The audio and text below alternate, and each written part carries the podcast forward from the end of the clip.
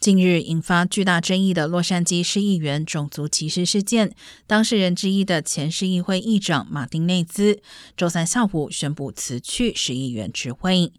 马丁内兹在周一先是辞去议长职务，但包括其他市议员、洛杉矶市长贾西提在内，有越来越多政治人物表态，希望他完全离开市议会。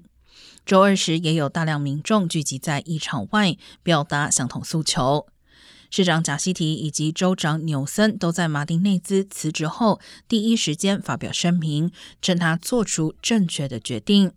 另外，还有更多人呼吁其他两位涉事议员也应该同样辞职下台。